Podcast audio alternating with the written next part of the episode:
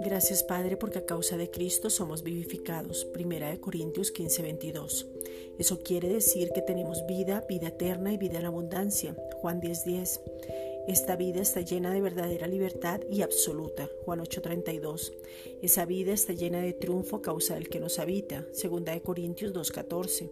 Y donde hemos sido trasladados para ver su gloria manifestada y mostrárselo a otros. Colosenses 1:13. A causa de Cristo nos gloriamos en Él. Primera de Corintios 1:30.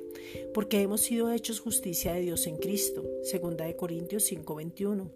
Hemos sido hechos cercanos. Efesios 2:13.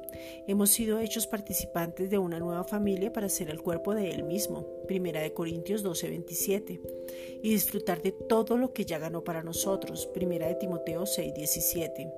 Hemos sido apartados para conocerlo, adorarlo y deleitarnos en su presencia donde somos y vamos de triunfo en triunfo. Segunda de Corintios 2.14. Gracias Padre por la redención. Romanos 3:24. Hemos sido redimidos porque Jesucristo ya pagó el precio y ahora somos libres. Juan 8:32. Esa verdadera libertad en Cristo significa ser libres de toda condenación, culpa, temor o inseguridad. En esa libertad podemos estar en tu presencia y tener comunión e intimidad.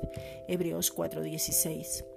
Tu perfecto amor echa fuera todo temor. Primera de Juan 4:18.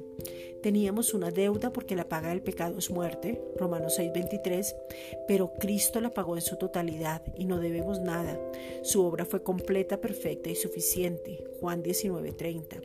La obra en la cruz del Calvario conlleva también salud, protección y paz mental, larga vida, salud divina, estar completos, plenos y fuertes.